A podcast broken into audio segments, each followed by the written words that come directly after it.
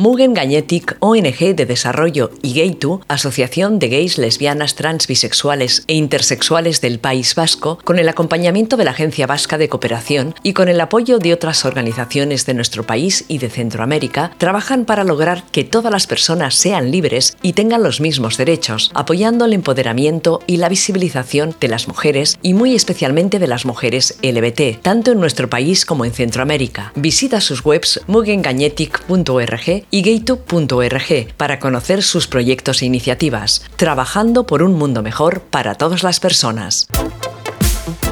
Buenas tardes, buenos días, buenas noches. Estamos aquí de nuevo en un nuevo programa de Ilustrate Ilustrales. Como siempre estoy súper bien acompañada. Estoy con Zulia Vicente, que ahora os la voy a presentar. Primero me presento yo, porque ya sabéis que como soy un desastre siempre me olvido de contaros las cosas del programa y de mí. Pues nada, yo soy Teresa Castro, me defino como activista porque intento luchar por los derechos del colectivo LGTBI de las mujeres a través de cómic y viñetas. El programa, bueno, yo tengo una en las redes estoy como T Castro Comics. El podcast tiene un propio Instagram en el que suelo subir, subir las viñetas, imágenes, porque claro, tener un podcast de cómics en el que no podemos enseñar las cosas de las que estamos hablando, pues queda un poco vacío.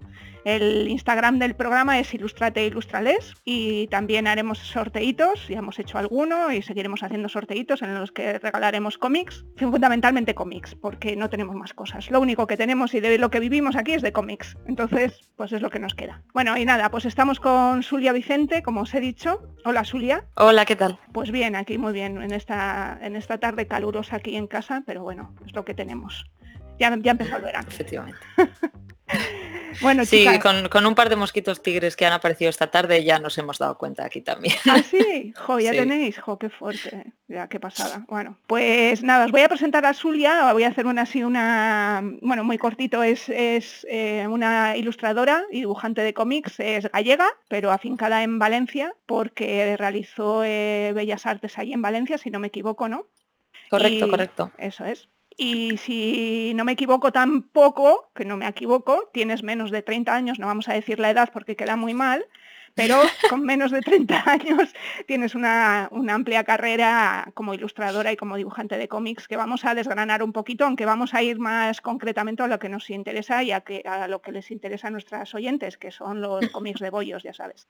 Somos un poco, tenemos un poco, vamos, estamos un poco desviadillas nosotras. No, a, a- las escuchantes y a nosotras también, vamos. Sí, también es verdad. Por eso estamos aquí. Bueno, pues nada, pues eso, vamos a hablar un poquito de, de lo que has hecho a lo largo de todos estos años. Eh, bueno, tu primera experiencia profesional me ha sorprendido porque no sabía que habías colaborado con, con Nuria Tamarit. Por cierto, que estuve con Nuria en un, en un taller que hicimos fanzines. y Sí, nos me lo dijo, me lo dijo. nos lo pasamos súper bien y, y Mm. tengo un grato recuerdo y espero volver a coincidir con Nuria.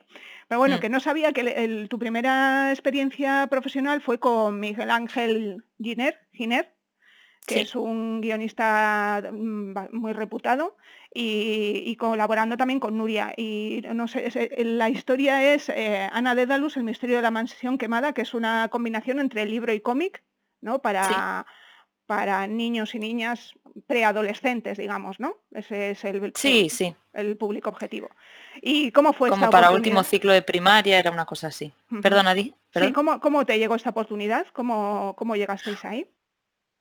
Eh, sí, o sea, Miguel Ángel eh, vino a dar como una especie de masterclass, creo que era en el último curso de la carrera o en tercero, no recuerdo, a la clase que teníamos de cómic, que era además como una clase novedosa que creo que fuimos los conejillos de Indias, ¿no? Y entonces el profesor lo trajo para dar una pequeña masterclass, entonces nos conocimos ahí. Y entonces, pues eso, eh, mantuvimos un poco el contacto porque pues le llamó la atención nuestro trabajo y demás, se quedó así con nosotras y, y de la relación después, pues eh, nos propuso eh, un día, como él suele colaborar con Cristina Durán, con su mujer, Sí. y claro, al final el guion llevan menos tiempo, entre comillas, ¿no? O sea, los guionistas a lo mejor son capaces de llevar cuatro proyectos a la vez para distintos dibujantes y pues las dibujantes eh, hacen lo que pueden, ¿no? Entonces creo que en ese momento Cristina estaba bastante saturada de proyectos y entró como esta posibilidad de hacer algo pues para lectores más jóvenes y Miguel lo quería hacer y Cristina no podía. Entonces pensó en nosotras, ¿no? Y nos lo propuso y pues allá que fuimos, ¿no? Además por esa época en realidad ya estábamos preparando lo siguiente que sería Duerme Pueblo, ¿no? Porque iba a ser nuestro trabajo final de curso, entonces estuvimos todo cuarto de carrera eh, trabajando en eso. Y como ya estábamos trabajando codo con codo Nuria y yo, pues dijimos, venga, pues vamos a hacer esto primero. que además eran pues eso, menos páginas, nos servía para probar cómo funcionábamos trabajando juntas en las mismas páginas y allá que fuimos. ¿no? Y eso me llama un poco la atención, aunque podemos hablar de ello, eh, porque luego te iba a preguntar por lo de Duerme Pueblo, ¿cómo, ¿cómo organizáis el trabajo entre teóricamente dos ilustradoras? ¿no? Porque ninguna de las dos sois específicamente guionistas, sino que mm. ilustráis las dos, además con unos estilos muy determinados y muy definidos ambas. No sé cómo, cómo es el trabajo, o sea, ¿qué hace, ¿cómo hacéis las colaboraciones? Sí, en, claro, en el momento no era tan así, ¿no? Porque como, no sé, como en ese momento de la carrera en el que pues estábamos tan en contacto y tal, o sea, había gente a la que le costaba distinguirnos, ¿no? Aunque nosotras lo distinguiéramos perfectamente, nuestros allegados también, sí que hacia afuera costaba más, ¿no? Sí que eran en ese momento dibujos más similares, usábamos herramientas similares, entonces no es como ahora realmente. Pero bueno, eh, por ejemplo, o sea, Duerme Pueblo y, en Ana de Dalus no, no hicimos el mismo proceso. En Ana de Dalus probamos a hacer eh, dibujar sobre la misma página y nos repartíamos el trabajo por fases. Eh, no recuerdo ya bien cómo era, pero una hacía el encaje primero de la página, otra detallaba más el lápiz, luego otra dibujaba, eh, o sea, entintaba los personajes y luego la otra entintaba los fondos. Y luego otra daba los tonos en color. O sea, era una cosa así como bastante loca. y, o sea, no, no quedó mal, quedamos contentas con eso, pero dijimos, bueno, ya lo próximo no lo vamos a hacer así.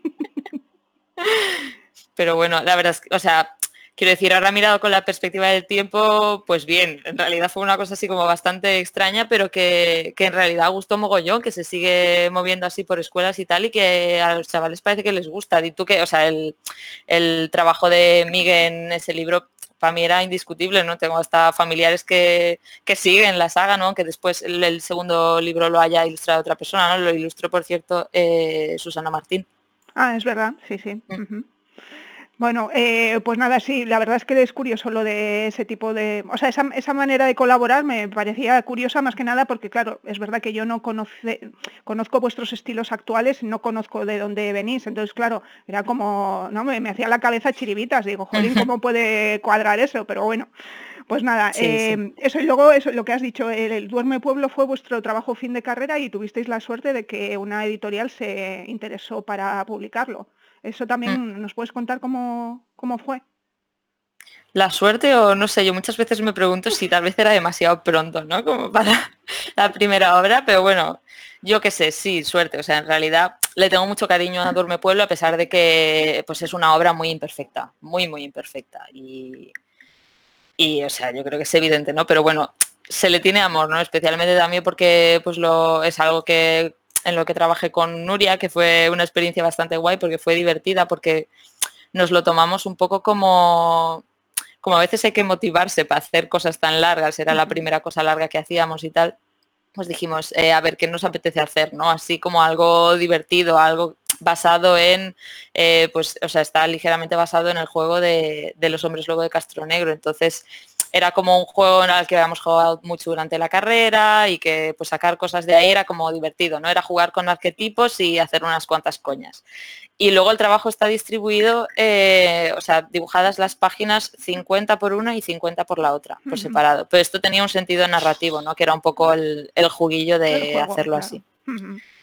Sí, o sea, era como una dibujaba las páginas del día y otra las de la noche, ah, Claro, ahí sí ya tiene un poco más de sentido porque narrativamente también ¿no? Eh, utilizas el, estilo para dar ya una otra forma a, lo que estás contando. Qué guay. Mm.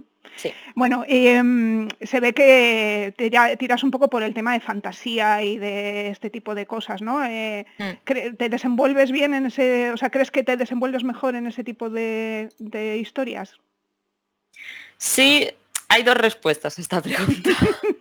Eh, una es que, o sea, sí que me gusta mucho contar historias a través como de ese filtro, de esa pátina, ¿no? De mm, muevo como esta historia, que en realidad pues al final los temas que tratamos en las historias pues son siempre como las mismas cosas, ¿no? Y siempre atañen a lo humano. Pero tú si lo trasladas a otro mundo, puedes a lo mejor buscarle otros enfoques o usar metáforas visuales o, digamos, eh, separarte un poco tal vez de lo que es un problema que a lo mejor te afecte directamente y, y no sé, como variarlo un poco o buscarle otros ángulos, ¿no? Y luego está la respuesta práctica, que es que a mí lo de dibujar edificios y tal no me gusta mucho. Entonces, eh, pues irme como a estas otras cosas, estos otros mundos en los que a veces no te tienes que ceñir tanto a elementos que todos conocemos y que enseguida les ves los fallos, eh, lo hace un poco más fácil y un poco más ameno para mí, ¿no? Entonces también está realmente esa respuesta. Sí, te, da más libertad, ¿no? Al final en mm. el trazo y en lo que quieres dibujar. ¿no? Sí, y me lo paso mejor, que al final eso es muy importante, especialmente en una profesión tan precaria como esta. Sí, sí, sí, que disfrutas con lo que haces y además eso, eh, yo también tengo una experiencia similar, eh, eh, yo siempre he dibujado cosas más pegadas a la realidad y hice una masterclass de diseño de mm. personajes y me, me bueno, había que hacer una versión de, de uno de los malos de las tortugas ninja, Ah. El, que era una, no me acuerdo, ahora no me acuerdo, que es un rinoceronte, un rinoceronte, me parece que es. Sí, creo que sé cuál es. Eso. Y entonces ahí de repente mm, es más fácil dibujar. claro, porque sí. Porque tienes menos, o sea, tú misma te encorsetas menos, ¿no? Haces como, mm. bueno, te dejas llevar más fácilmente porque es un personaje fantástico y dices, bueno, Aquí no importa que, no, que el cuerno del rinoceronte sea súper grande, es que además tiene gracia que sea súper grande o, o, que sea súper pequeño, ¿no? Es que, claro, pasa una cosa con eso, o sea, los, los animales al final son especies distintas a la nuestra y son, o sea, tú los haces como ente, ente abstracto, ¿no? Como un genérico y entonces eso resulta mucho más icónico. Nuestro problema como humanos es que somos la misma especie, pero estamos súper acostumbrados a distinguirnos entre nosotros con distintos rasgos y características. Si tuviéramos que hacer un cómic en el que todo fueran rinocerontes, se te va a la mierda la iconicidad, ¿no? Del cuerno y tal. Tienes que andar ahí también sufriendo para buscar como las cosas particulares de cada uno. Entonces yo creo que pasa un poco eso, ¿no? Cuando tienes también un elemento con el que puedes jugar, buscando como el icono, claro, guays. Sí, sí, sí, sí. Con los edificios igual, cuando tienes que dibujar eh, tres edificios seguidos y hacerlos así un poco distintos porque en la calle no hay dos edificios iguales, pues yo no sé, yo sudo la gota gorda con eso, la verdad. Sí, eso, eso también te puedo decir que yo también. Entonces mm. los edificios y que sean un poco diferentes, una pasada. Mm. Bueno, aparte de estos cómics, has trabajado mucho como ilustradora, ¿no? Y para obras destinadas al público infantil principalmente. Eh, bueno, voy a decir algunas, aunque son, son como creo que muy específicas y no sé si nuestras lectoras las van a conocer. Jan Puga, Jan Pega, que es una novela para chavales de 6 a 8 años, de Miguel Puig, o Tempo Cronológico, que es una publicación para fomentar el uso del gallego ¿no? entre los niños, niños bastante mm. pequeños, por lo que he visto. Sí, sí, para muy peques. Es un, como un compendio de vocabulario en realidad. Ah, y luego dos álbumes ilustrados para Beijing Kids Media, que suena todo a Japón, a China es China, es China. un trabajo para, para afuera, ¿no? Eh, ¿cómo, te llegó el trabajo este? El de China, pues a través de una especie de agencia de ilustradores que de hecho buscan llevar a China como ilustradores de fuera. Es como específicamente de eso, hacer contactar ilustradores extranjeros con empresas chinas y bueno, la experiencia bien. La experiencia bastante bien, o sea, es que los hubo primero, me propusieron otra cosa primero que no salió, para lo que pues eso, hice una pruebecilla y no salió. Y luego vinieron estos, ¿no? También empezó con prueba y luego sí que me cogieron y me hizo mucha gracia porque eran como, pues así también como historias bastante fantasiosas porque son leyendas eh, chinas y no sé, tienen como personajes muy divertidos y era así que todo como pues con este tono bélico y tal, que son tipos de ilustraciones con los que yo me lo paso muy bien. Y en este aspecto, eh, ¿te sientes más cómoda haciendo solo ilustraciones, ya que no tienes que pensar en el aspecto narrativo o, cómo lo ves? ¿Cómo... Me siento más cómoda porque sí que tiene, o sea, también tiene un proceso de pensar a ver qué elementos escoges, qué sacas, también tiene narrativa y tal. Eh, aunque sí que es posible que me siento un poco menos realizada, o sea, sí que siento que es menos mi cosa. Yo me, siento mucho más identificada con los cómics en realidad, aunque me hagan sufrir más. Ya. porque me hacen sufrir más. Sí. Pero sí es eso. O sea, en realidad compaginar una cosa con la otra está bien, porque también te das un aire, o sea, hacer cómics seguido. Este año, por ejemplo, estoy haciendo todo cómics, todo seguido, y sé que voy a acabar escaldadísima y que luego me gustaría tener algún trabajo, especialmente también porque son bastante más rentables Claro, sí. hacer trabajos de o de libros ilustrados o de ilustración editorial o de lo que sea. sí eso Y, pero sí que te dan también ese aire un poco, de ir variando. Sí, iba a comentarte lo del tema de, de la pasta, ¿no? Que al final el tema de la ilustración siempre está un poquito mejor pagado que el cómic y te lleva menos tiempo y menos trabajo al final, ¿no? Sí, Eso sí, es. sí. Por lo general, en mi experiencia, sí. O Eh, sea, ya se ve en, en los precios por página mm, Claro. directamente. Claro. En cuanto a las ilustraciones, ¿cómo, ¿cómo enfocas el trabajo? ¿Cómo consigues encontrar lo que quieres representar? Porque en un guion, en el guion, bueno, tenemos el problema de la narrativa, ¿no? La narrativa gráfica, que tienes que saber un poco cómo colocar los elementos, pero en una ilustración es un poco lo que has dicho. También hay un fondo, ¿no? Mm. Tiene, tienes que contar algo, pero solo con una imagen.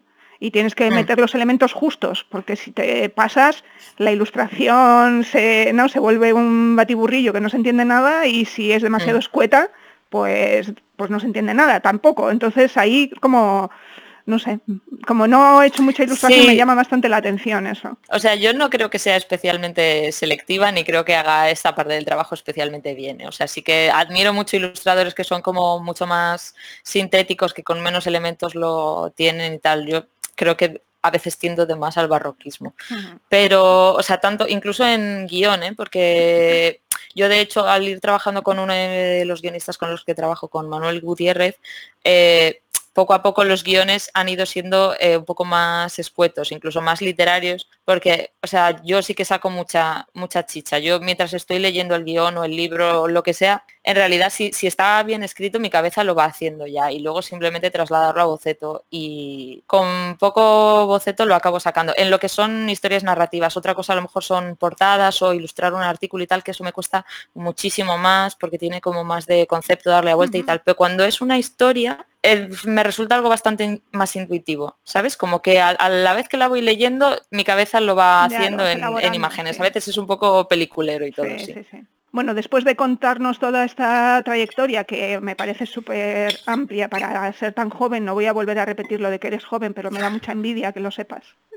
Pero bueno, vamos a contar cosas que nos interesan a nosotras, ¿no? En este Mm. caso, viñetas de tortas y bollos y Elisa y Marcela. Hablamos primero de viñetas, si te parece. ¿Mm? Claro. Vale. Eh, bueno, viñetas de tortas y bollos, nuestras oyentes ya lo conocen porque hice, un- bueno, he, hablado ya con, Susana Martín y además hemos hecho un, un un sorteo en el que hemos regalado ejemplares y hemos puesto algunas viñetas. Para las que no lo sepan, pero que bueno, que escuchen los anteriores podcasts, pues son unas, unas historias que intentan mostrar las realidades de diversas mujeres lesbianas de este lado del charco y del otro lado del charco. Eh, lo interesante es que intentamos buscar a, a ilustradoras que fueran eh, lesbianas o queer, que se definieran o bisexuales, que se definieran eh, de alguna manera con una orientación sexual no normativa. Y bueno, pues Julia estaba entre ellas y, y nos ha contado una historia muy interesante, pero que me gustaría que, que nos resumieras tú si te acuerdas de ella, claro. No, sí, sí, sí. Esto además era como en tres páginas, creo que lo había hecho. Eran tres o cuatro, no sé. Y era como, bueno, empezaba como con la protagonista de pequeña jugando a los Sims y, encontrando como la forma de que dos personajes se besaran, ¿no? Dos personajes femeninos se besaran. Y ahí teniendo como un gay awakening que dirían eh, los ingleses. Y entonces luego pasaba cuando, pues eso, ella de mayor eh, trabaja desarrollando videojuegos y proponía en el estudio que el protagonista del juego en el que estaban trabajando pues fuera una mujer. Entonces pues todos los compañeros hombres le llevaban un poco la contraria y le decían que, bueno, no recuerdo bien los argumentos, pero los habéis oído todas, ¿no? Que si eso no tiene interés, que no puede haber una protagonista cuando hay que salvar a pues otra mujer, etcétera, etcétera, ¿no? Y luego ella volvía a casa, le pasaba a un colega una especie de artículo, que esto claro, aquí está un poco la cosa. La historia surgió un poco porque yo encontré este artículo por ahí por Tumblr que decía que en los Sims, en principio en los Sims 1, después de una, supongo que era una reunión, digamos, de la parte más alta del estudio con a lo mejor distribuidoras y demás, les sugirieron que no metieran como esta posibilidad de los romances homosexuales. Y que, pues eso, una vez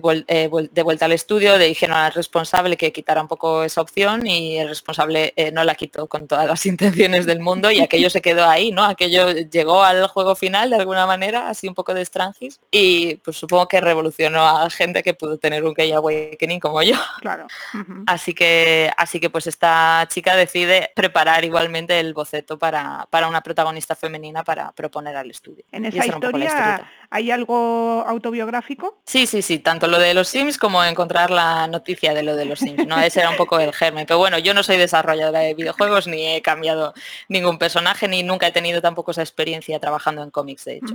Sí, con respecto a, esto, eh, aunque retrocedamos, luego retomamos, eh, en los anteriores trabajos de los que hemos hablado, eh, como han sido, mm, bueno, no sé si en Duerme Pueblo, que dependía únicamente de Nuria y de ti, existe algún, algún personaje con orientación sexual no normativa o no, no, no, sin, Diría que no, pero tampoco era un cómic en el que hubiera mucho espacio para el desarrollo de personajes. De hecho, todos eran, eh, todos eran como arquetipos de, digamos, que salían del juego este, ¿no? Entonces no había desarrollo de personaje ninguno.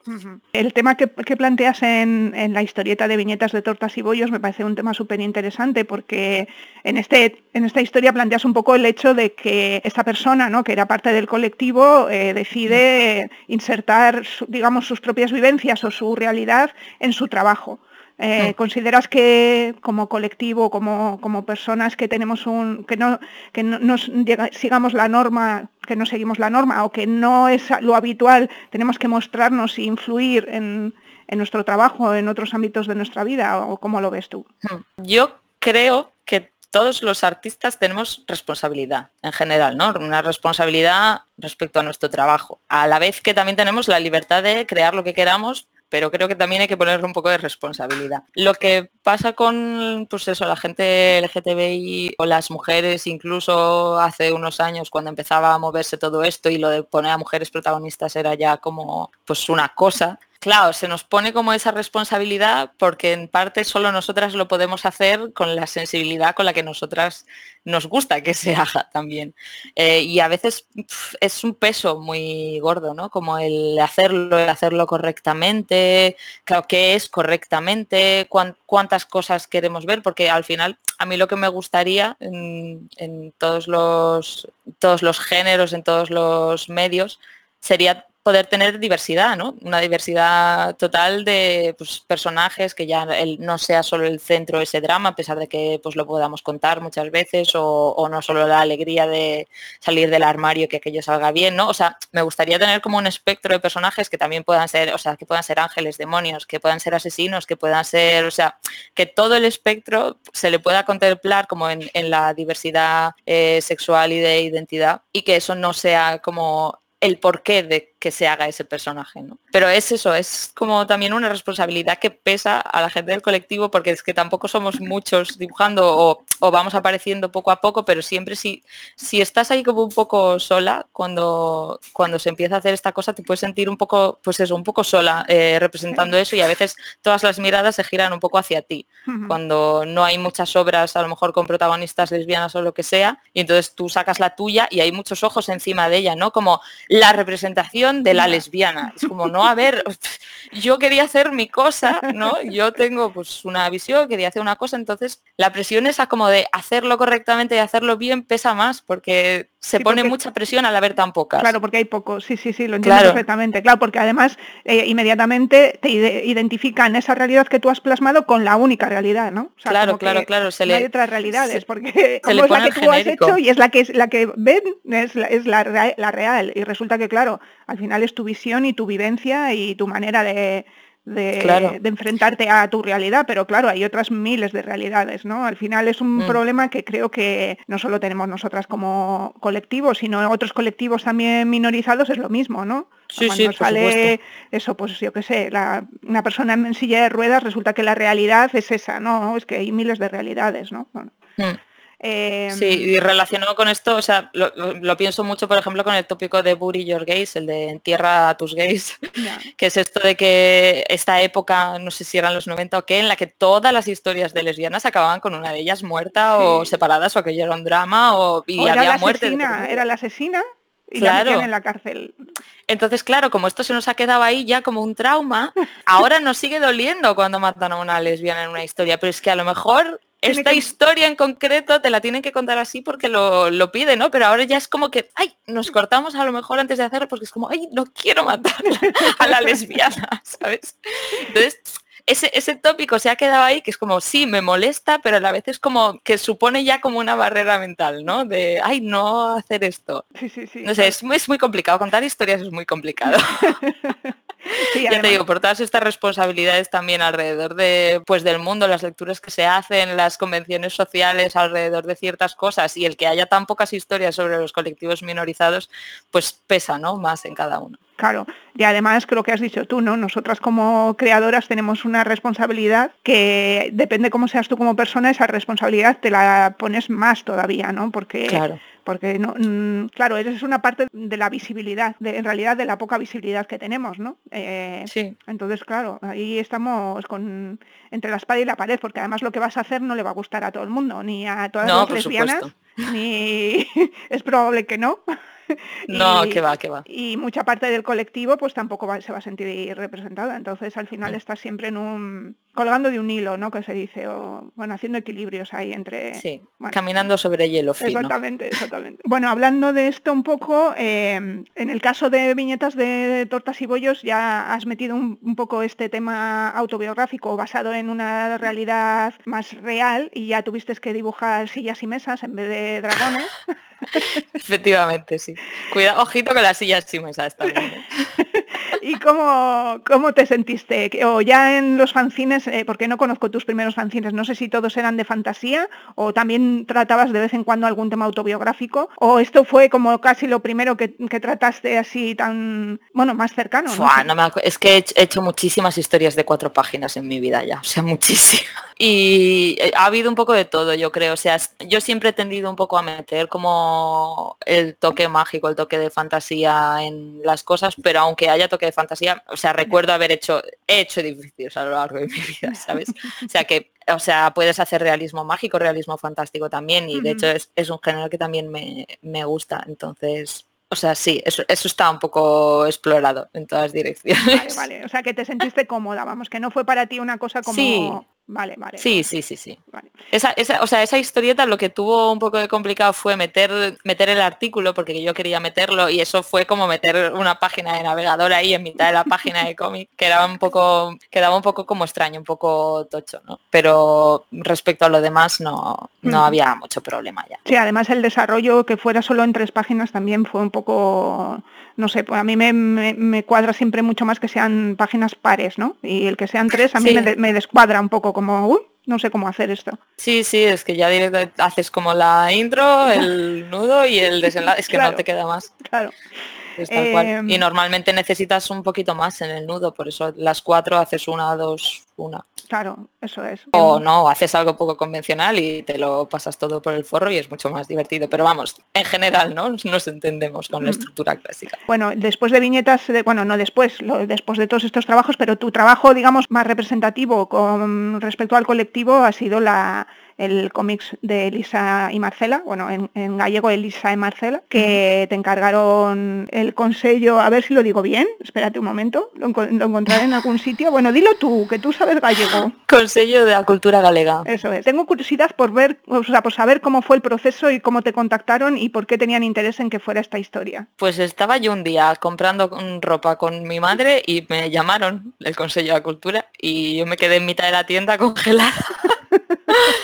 Porque, no, sé, es que aquello fue un flash para mí, porque yo conocía la historia de Lisa y Marcela, pero no desde hace tanto y estaba como, o sea, como que me había molado mucho, ¿no? Y decía, ah, qué guay esto, tal, no sé qué. Y sí, me llamaron, tal, somos dos Consejo de Cultura Galega, queremos que hagas esta historia. Y yo me quedé, mm, pues helada, pues dije, mm, Vale. Hablaré con vosotros otro día.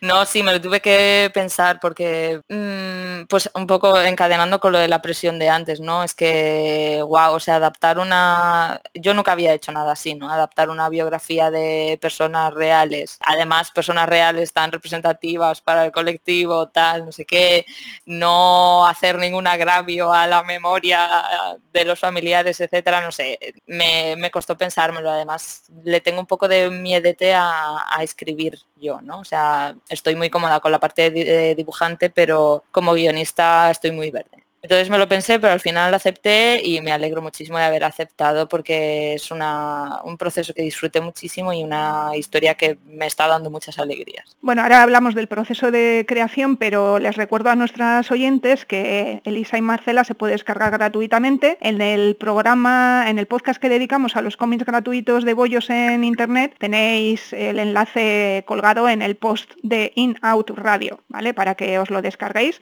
Está en gallego, pero se entiende perfectamente perfectamente porque el gallego escrito es bastante más fácil que entender a los gallegos. Lo digo porque tengo familia en Galicia, desciendo de gallegos y sé perfectamente cómo hablan de vez en cuando. Entonces, bueno, pero leer es más fácil. Entonces, eh, descargaros el cómic para disfrutar de, la historia de, de, Lisa y Marcela hecha por Zulia. Entonces, vamos a ver, la pregunta principal es, ¿tú conocías la historia, pero el cómic fue antes de la peli de Isabel Coiset o, o, sea, antes o después? Eh, fue un poco después, creo, porque yo ya la, digamos, ya la tenía la alcance para verla, pero no fue mucho antes. Pero viste la peli para hacer, no, no, o sea, quiero decir, tú ya estabas elaborando el guion y ya tendrías el boceto y todas estas cosas, ¿o cómo? No, no, o sea, la peli debió de salir a lo mejor incluso presentada en Cannes y tal, o lo que fuera el, año anterior o tal, es eso, era reciente, pero desde ya cuando me llamaron yo creo que ya estaba y existía esta posibilidad. Entonces yo, o sea, a la hora de, de explorar un poco la historia y tal, por supuesto, el material principal era el libro que recogía un poco la historia y la investigación de Narciso Gabriel, que es de donde salió un poco todo. Y luego vi pues eso, la película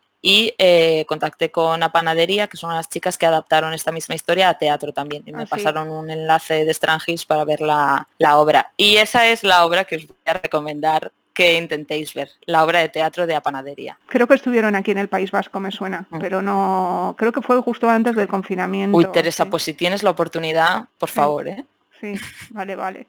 No, no, me suena, ¿eh? O sea, sé que yo creo que lo he escuchado en la radio, pero claro, yo creo que fue justo en ese periodo de tiempo que separaron las cosas. Entonces, pero bueno, pues nada, nuestros oyentes que apunten, que si lo pueden, lo tienen cerca en algún momento, que, vayan al teatro. Bueno, entonces, ¿cómo, ¿cómo te acercaste a estos? Porque además el cómic tiene muy pocas páginas también, no son tres, pero son 20. 26 fueron al final, puede ser, me propusieron 24 y pedí dos más al final, porque no había forma de meterlo todo. Claro, es que... Y aún o sea, es que esta obra la podrías adaptar a, 80 perfectamente para quedarte contenta porque, porque es que, no sé, tiene mucha chicha. Y mira que es complicado porque efectivamente, o sea, tú la investigación y tal, Narciso Gabriel lo que hizo fue ir excavando por recortes de periódico y luego pues la, la gente mayor que pudo preguntar, pero toda la información es como un poco contradictoria, ambigua, los testimonios de la gente al final, pues tú qué sabes, ¿no? Si toda esta gente pues eran fascistas en la época y iban a pensar mal de ellas. Entonces algunas cosas como que las ibas leyendo y decías, oye, pero esto claro, lo habrá dicho esta persona con toda la mala intención a lo mejor, ¿no? Y eso, y que,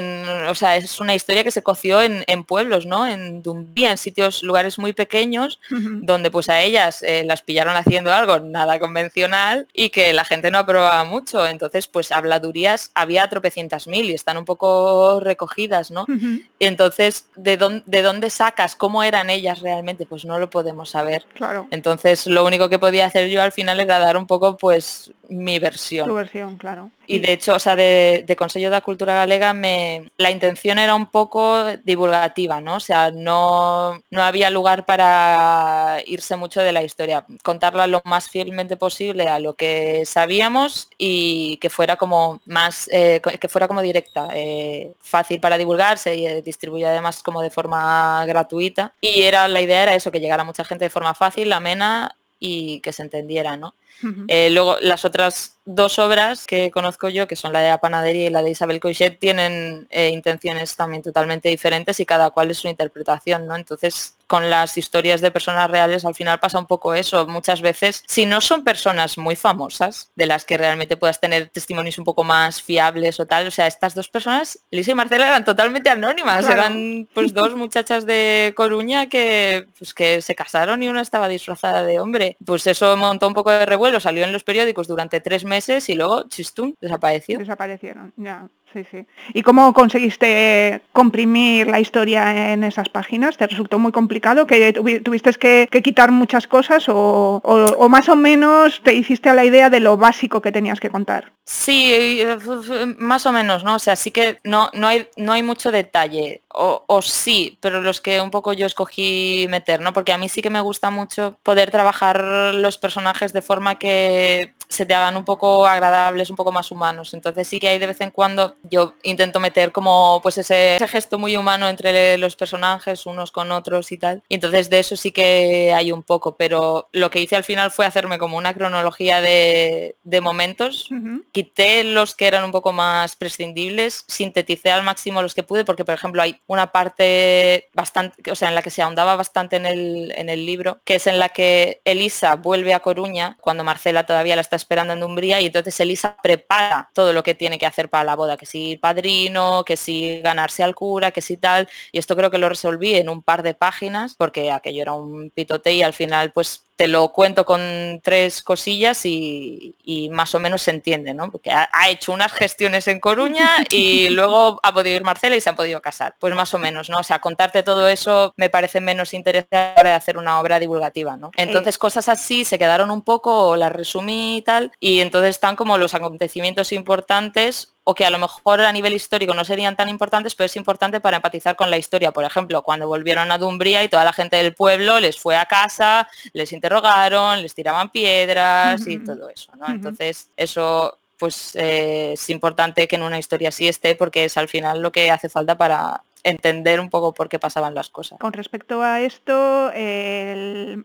cuanto al color, me parece un trabajo maravilloso que lo sepas, que en los talleres, sí, sí, sí. Bueno, aparte del dibujo, pero es que eso no tiene nombre. O sea, eh, chicas, las que me estéis escuchando, las que no conozcáis la obra de Zulia, acercaros, por favor. Eh, la podéis seguir en las redes sociales. Dinos tus, tus redes, por favor. Casi siempre es taquitacos con tésicas, porque, en fin, no sé, es, mi nickname de, de, mi adolescencia full otaka, o sea que se ha quedado ahí el rollo manga total.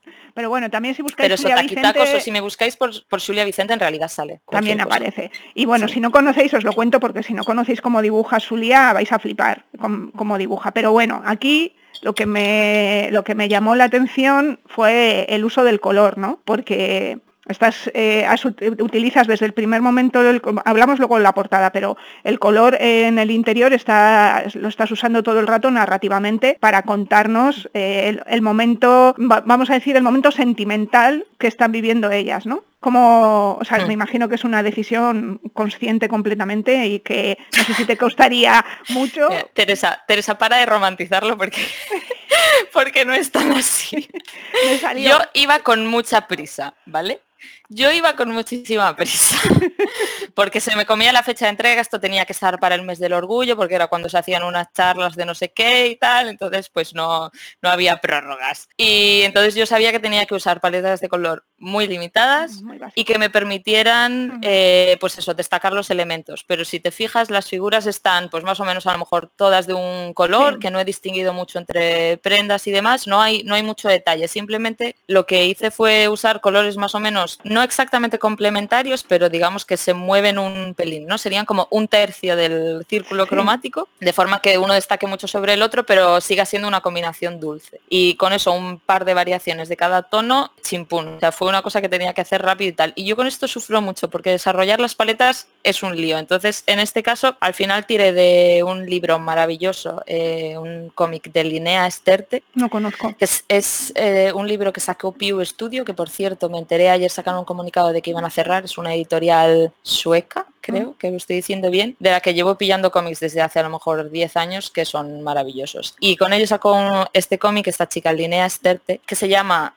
Stages of Rot, son como fases del empoderecimiento. Y lo que hace esta chica con el, pues eso, también trabaja además con, con, lápiz y lo que hace con el color es una maravilla. Entonces me basé un poco en los tonos que utilizaba para encontrar estas combinaciones así como que son el, punto dulce del círculo cromático. Las varié un pelín, pero en esencia me fijé mogollón en su trabajo porque, porque eso, tenía mucho agobio. Yo cuando llego a la fase de color me agobio mogollón. Y luego siempre me quedo satisfecha. Pero la parte de encontrar la paleta es muy es muy sufrida. Pero bueno, sí que sí que es verdad que un poco fortuitamente quedó muy bien. Sí, creo que ha quedado muy acertado porque mm, o sea, utilizas esos tonos, digamos, ocres más oscuros en, la, en las partes del pueblo, digamos, ¿no? En la gente del pueblo y ellas también pasan de, ese naranja a un, si no recuerdo mal, ahora, mira, tenía que haber mirado el cómic antes de empezar. no, no la, la, idea además me la jugué un poco con la narrativa, también hay que decirlo, esto además lo consulté con, a Susana se lo envié, me acuerdo, porque tenía dudas de que fuera a funcionar. Pero jugué un poco con dos épocas, ¿no? O sea, estaba contando un poco cuando se conocieron, a la vez que iba contando, creo que era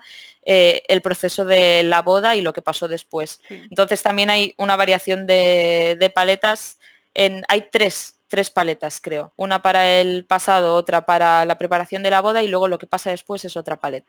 Entonces eso, también era la idea de que tenían que ser muy distintas para que eh, notaras el cambio al ir saltando. Bueno, pues a ver, solo decirte que me encantó el uso del color y además en los talleres, en los talleres que he dado eh, te pongo como ejemplo, solo para que sepas.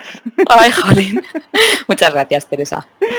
Bueno, y otra cosa que suelo hablar es la portada. La portada me parece también un hallazgo, no sé. No vas a decir, no, me salió así y ya está, sin más, no. ya te digo que iba con prisa.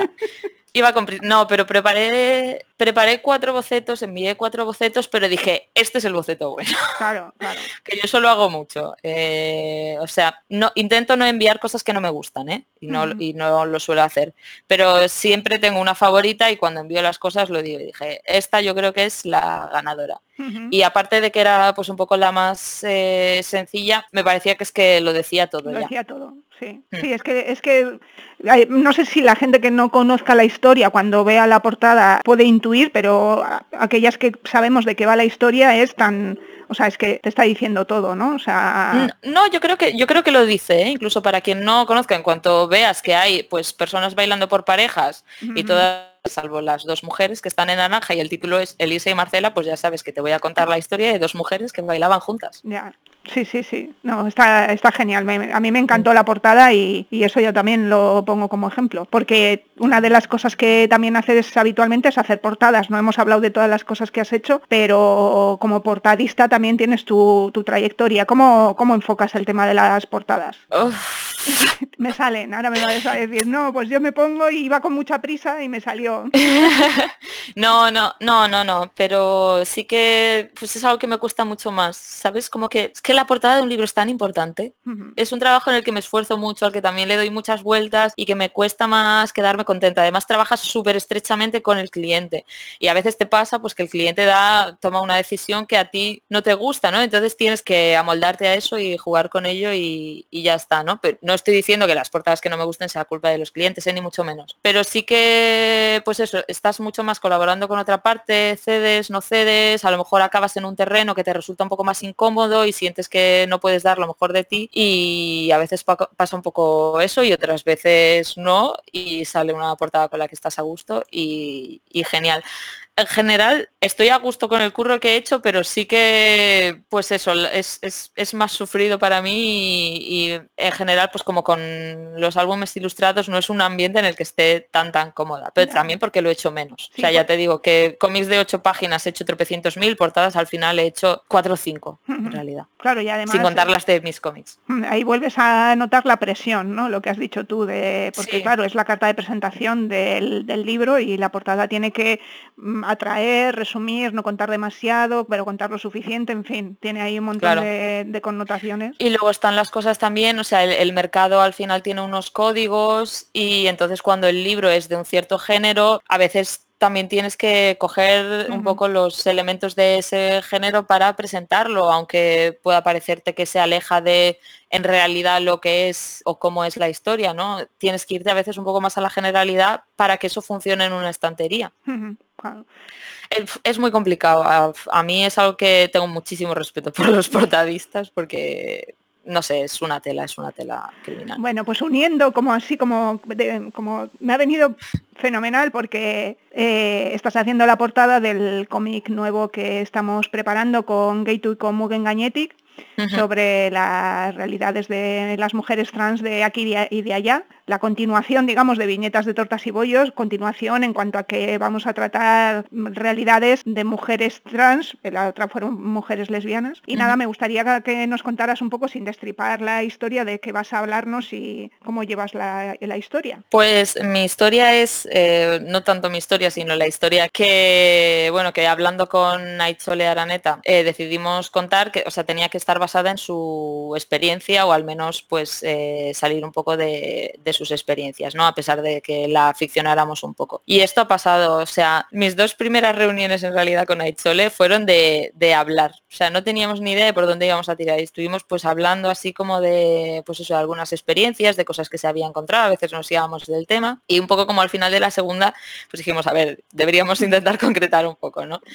Y acabamos combinando un poco un par de, un par de cosas, ¿no? Un par de experiencias. Pero fundamentalmente el tema que queríamos que. No era tanto que fuera nuestra primera opción de tema, pero no queríamos quedar sin, sin tratar en, este, en esta antología. El tema del test que se hace a las, a las personas trans en realidad en general.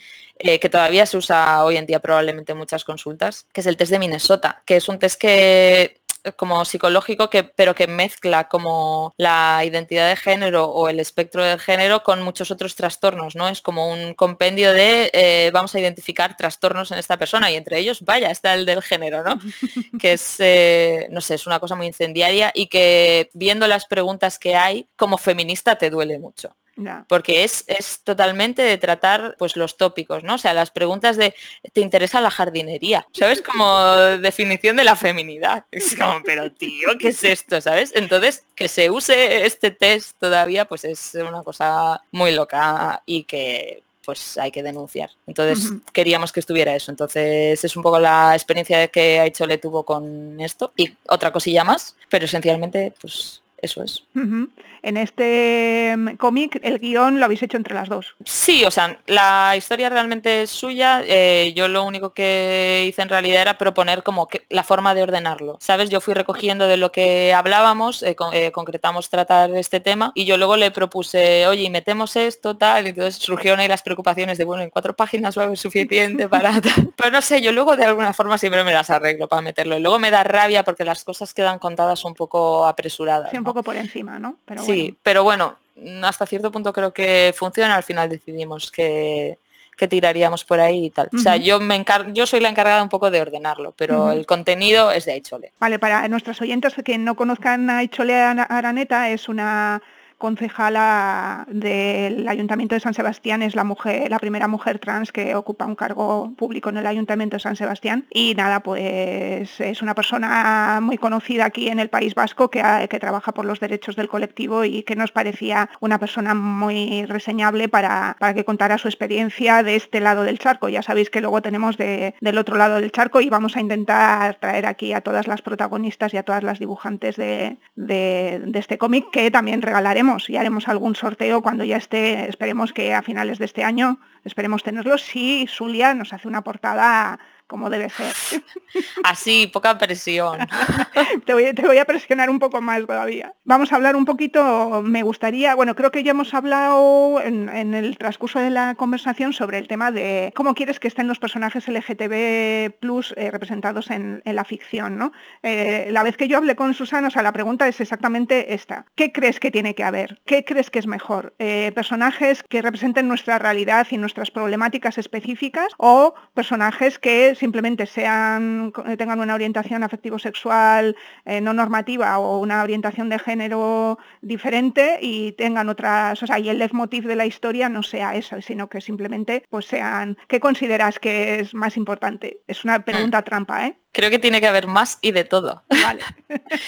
O sea, quiero decir, al final, o sea, tú cuando empiezas a hacer historias como persona queer, muchas veces probablemente vas a tirar de tu experiencia y vas a querer hablar de esa experiencia concreta que has tenido, porque probablemente te haya marcado, ¿no? Y quién más que tú la va a poder contar. Entonces, esas historias, las de, digamos, las del camino de una persona queer, de, su evolución, la experiencia, como eh, cómo llegó a esas conclusiones, cómo, cómo ha decidido vivirlas, etcétera.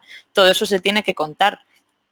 Pero luego también está pues el, sacarlo de ahí, ¿no? Que al final, pues eso, las personas queer, eh, las personas racializadas, las personas con discapacidades, eh, quiero decir, en toda la diversidad son personas además y personas de todas estas minorías faltan en todas las historias, ¿no? Entonces, están ambas cosas. Y precisamente eso para quitar un poco la presión de hacer a la lesbiana, a la persona china, a la persona en silla de ruedas, o sea, eh, para que se quite el peso de ese único personaje hay que hacer muchos más. Y muchos más de muchas maneras porque también hay que salir un poco a lo mejor del de la idealización, ¿vale? Que tuvimos villanos Disney codificados como queer durante mucho tiempo y no mola eso. Pero también tiene que haber eh, villanos queer, ¿no? Bueno, ahora tenemos a Elsa, ahora tenemos a Elsa y ya estamos compensados.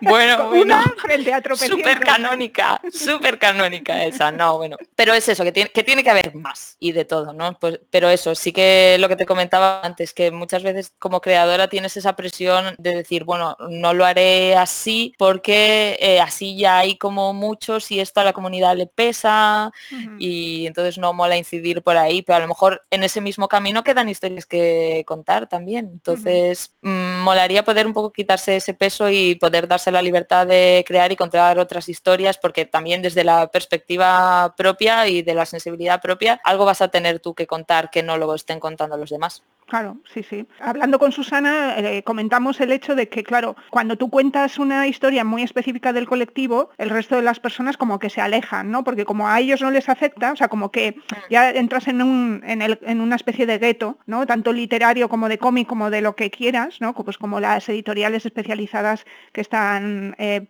publicando novelas LGTB+, que es perfecto, pero evidentemente están marcando como una línea que hace que muchas personas no se acerquen a esa obra simple y llanamente porque están ahí, ¿no? Pero tienen que existir, porque... Y además lo hacen de forma muy marcada, ¿no? Se marketiza de forma muy marcada. Pero es que tiene que existir porque nuestras historias tienen mm. que ser contadas. Pero claro, ahí te pierdes.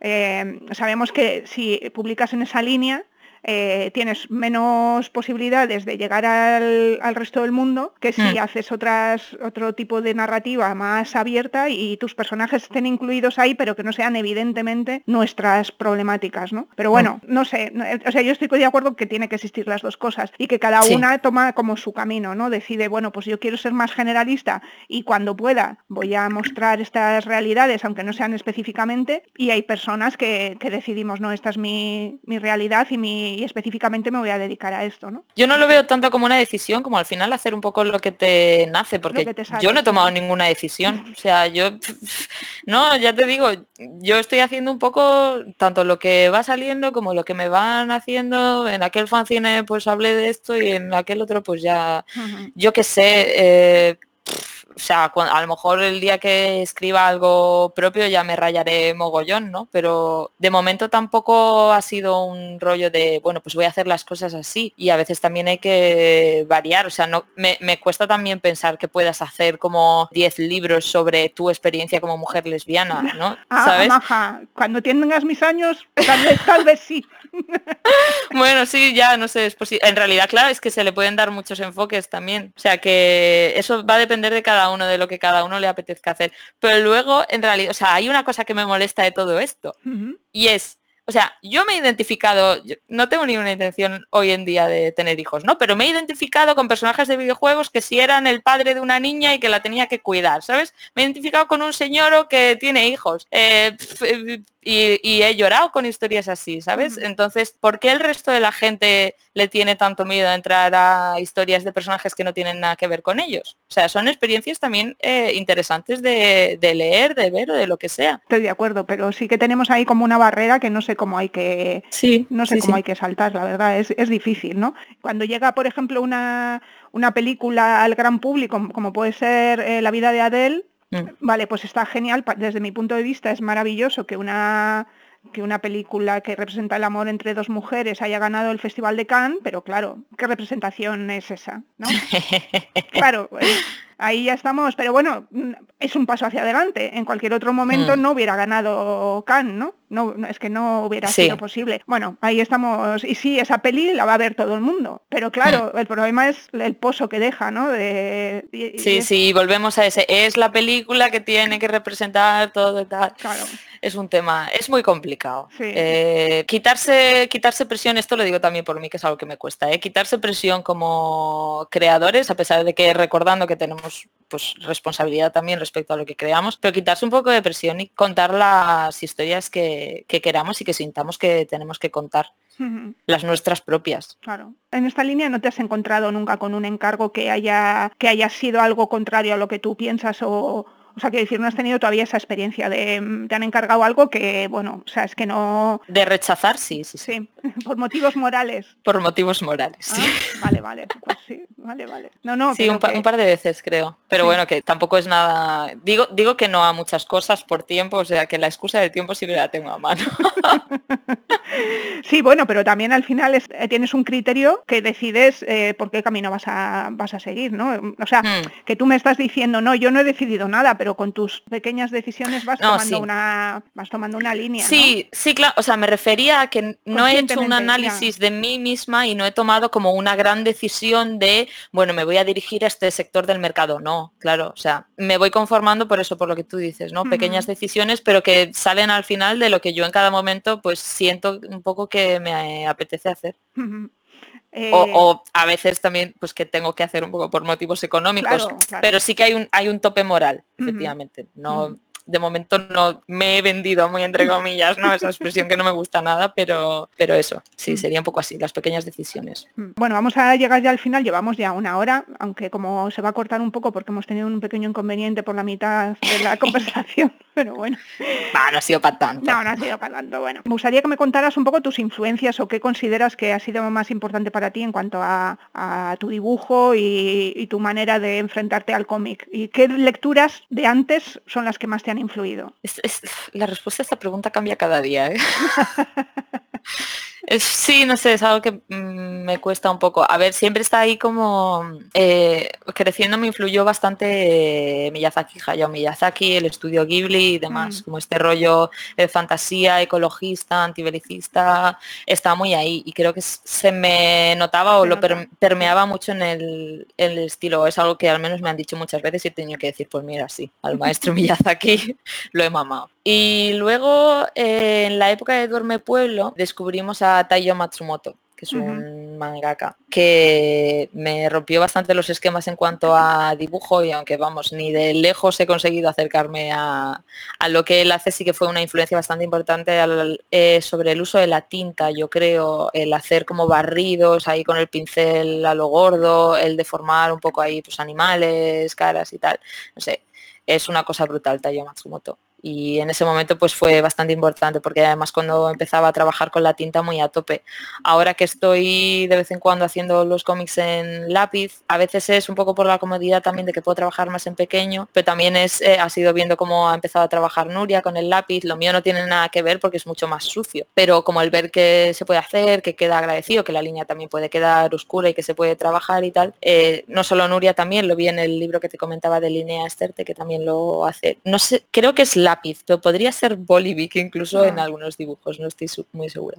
Entonces cosas así en las que me he fijado a nivel de dibujo me han influido. Pero bueno, a quien, a quien siempre acabo poniendo un poco como... Ah, bueno, también mencionar a Daisuke Igarashi, que también lo suelo mencionar, que fue un descubrimiento un poco más tardío, pero que, bueno, es un descubrimiento así que me, me ha volado bastante. En realidad siempre he tirado bastante del manga a nivel de influencias y demás, y también de, de historias. Me suele gustar mucho la sensibilidad eh, oriental para, Para contar. para contar historias, a pesar de que al final no, no notas como que me admira todo lo que no puedo hacer, porque también en los japoneses con el ritmo pausado que le meten y eh, abren mucho la narrativa y se paran aquí y tal. Yo siento que no puedo hacerlo a veces por el espacio que tengo, pero es en realidad como me gustaría contar las cosas, ¿sabes? Y de hecho, pues eso, siempre intento meter como los pequeños detalles o los pequeños gestos. Pero eso, de quien hablo también mucho, muchas veces, como también como un canto a lo importante que es eh, la representación o la visibilidad o el tener referentes, es de Mar Ríos, que Mar Ríos es una autora que vino a mi instituto a dar una charla ahí en la biblioteca eh, en tercero de la ESO. Y ese fue el momento en el que yo me di cuenta de que podía ser mujer y dibujante de cómics. Ah. Porque hasta ese momento, o sea, me gustaban mucho los cómics, me gustaba mucho dibujar, pero yo hablaba de conceptos tan amigos como, sí, pintora, ¿sabes? Porque no, no era muy consciente de que pues esas cosas los dibujaban personas y a veces esas personas eran mujeres, ¿no? Es algo muy extraño en el cerebro como el darte cuenta y el decir, pero ¿por qué no te dabas cuenta de que esto lo hacía alguien, ¿sabes?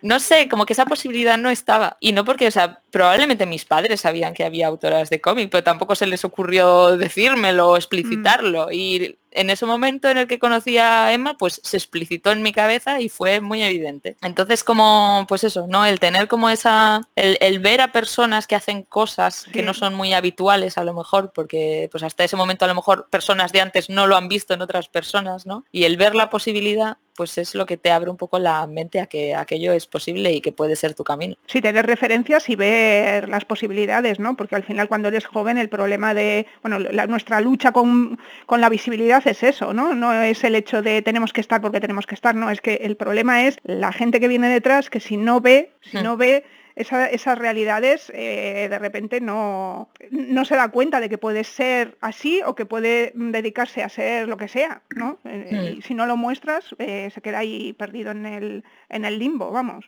Sí, y de hecho cuando empecé a hacer historia, o sea, tanto la historia de, tortas y bollos como yo creo que en aquella época fue también la exposición que había montado Carla Berrocal de, de lesbianas también. cuando empecé a hacer como cosas así, como de abiertamente lesbiana, mi madre me, me decía así un poco preocupada, pero ¿y esto que lo vas a hacer así como tan en abierto? ¿No te da un poco de miedo? y, pero no sé, o sea, ya, ya tenía como muy asumido como esto, ¿no? Que era importante hacerlo. Porque pues yo tuve ese momento de eh, ver eh, posibilidades en otra gente y que eso me lo descubriera a mí, me abrieran el camino, entonces pues creo que es importante hacerlo para las que vienen detrás. Exactamente. Estoy de acuerdo contigo. Muy bien, mm. así me gusta. bueno, y eh, bueno, me gustaría, eh, ahora que has hablado de lo de la técnica, yo soy un poco, o sea, de cómo estás dibujando, estás dibujando a lápiz, a lápiz en papel y luego estás escaneando ¿O estás dibujando con la Cintiq o cómo estás haciendo? Eh, no, depende de, depende de cada proyecto. O sea, estas cosas así como, por ejemplo, lo de realidades trans, eh, lo he hecho con, lápiz, pero cuando decido hacerlo últimamente así con lápiz es por el tamaño. O sea, al ser cositas cortas que probablemente necesite pues así como trabajar rápido y tal, me cojo a cuatros y, y, lo hago así con el lápiz, porque sí que me, me resulta un poco más fácil y tal. Y luego, pero esto siempre, ¿eh? yo luego escaneo y coloreo en, el ordenador con Photoshop. Y la otra opción simplemente es la tinta, pero para la tinta lo que necesito es tener un formato un poco más grande. Sí que hice una historia de, de, cuatro paginitas también, que era corta, pero tuve que hacerla más grande porque tenía mucho texto, entonces los dibujos iban a quedar pequeños, entonces ¿sabes? O sea, es en cada proyecto según lo que necesite. Entonces ahí sí que cogí, ni siquiera cogí una 3 directamente, creo que cogí dos a 4 para cada página, no sé, hice una cosa muy extraña, pero bueno. Ah, improviso un poco, que es un poco desastroso para luego hacer las cosas tranquilas. pero yo que sé, algunas funcionamos así. eso, la, tinta sí que me requiere un poco más de, no me sale la palabra, pero de ceremonia, ¿sabes? Claro, tinta con, además con pincel, claro, no con plumilla. Claro, sí, sí, sí. Y eso, y formato grande. Entonces, claro, no, no me interesa usar formato grande para todo, porque luego además me salen los papeles en casa por todas partes. Claro. Es horroroso. Y la espalda también, la espalda también se resiente de los papeles grandes. Bueno, pero la espalda se me resiente también de la cinta y la, espalda, se me resiente de todo. Yoga y pilates. es la solución, única solución. sí, sí, sí. Ya que le vamos a hacer. Eh, para ir terminando, ¿nos puedes contar alguna lectura últimamente o de cómic o de, o de libros o novela que te haya gustado y, si puede ser si tiene representación LGTB, pues mucho mejor, claro. Pues mira, me, me acabé no hace mucho eh, una novela eh, cuya portada he ilustrado, porque, porque a veces pasa que no te pueden pasar la novela entera, porque tú cuando estás trabajando en la portada probablemente hay alguien trabajando en la corrección del texto. ¿no? Pero bueno, Tocar el cielo, que es una novela de Aisea Jaime Zubieta, que ilustré la portada, me la he leído y como, pues eso, como novela así para un público juvenil eh, con representación bastante amena, divertida, lectura eh, pues súper dinámica, súper guay, tocar el cielo. Eh, a ver así algún cómic que haya podido leer últimamente. Bueno, me gusta mucho un webcómic que me lo he, no, es que me lo haya leído, es que me lo he releído hace poco, que está en web que se llama Dayae, que es eh, pues de este formato de cómics que suelen ser eh, coreanos, así como hecho de corrido, que es un formato que me vuelve eh, loca, porque además como el ritmo de lectura, o sea, tú vas distribuyendo a veces como los bocadillos de forma muy espaciada y tú vas sintiendo como el pensamiento va como poquito a poco, no sé, es un formato que me gusta mucho. Y este pues también era así como una cosa muy, muy ligerita, muy calentita de, pues eso, de una chica que se enamora de otra chica y pues un gato escucha sus penas.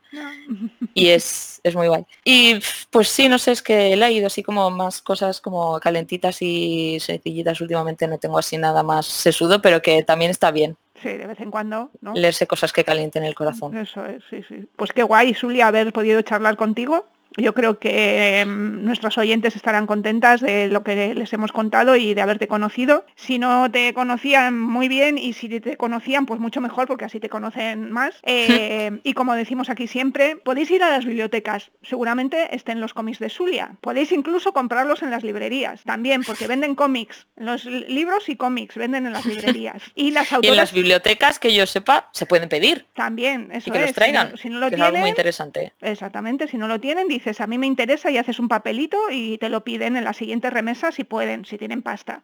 Mm. Y que recordéis que las autoras tienen que comer, es importante. Entonces es muy importante que compréis, porque si no compráis no comen, ni dibujan, ni hacen historias como Elisa y Marcela y todas estas cosas de las que estamos hablando. no te ríes, pero es verdad. Sí, sí, es verdad, es verdad. No, al final, pues eso, sin, sin, sin autores, sin autoras, pues no, no, no hay, no hay. No hay nada, exactamente. Y sin gente que compre lo que hacen las autoras y los autores tampoco, ¿eh? Entonces, bueno, pues mm. aquí todas a, poner un poquito de nuestra, de nuestra parte. Y nada, pues eh, Zulia, muchas gracias por prestarte a esta conversación. Espero que hayas disfrutado. Ha sido muy agradable. y nada, a nuestras oyentes, pues que ya nos volveremos a escuchar pues dentro de 15 días, ¿vale? Venga. Hasta luego. Hasta luego. Mugen Gagnetic, ONG de Desarrollo y Gay2, Asociación de Gays, Lesbianas, Trans, Bisexuales e Intersexuales del País Vasco, con el acompañamiento de la Agencia Vasca de Cooperación y con el apoyo de otras organizaciones de nuestro país y de Centroamérica, trabajan para lograr que todas las personas sean libres y tengan los mismos derechos, apoyando el empoderamiento y la visibilización de las mujeres y muy especialmente de las mujeres LBT, tanto en nuestro país como en Centroamérica. Visita sus webs mugengañetic.org y gaytube.org para conocer sus proyectos e iniciativas, trabajando por un mundo mejor para todas las personas.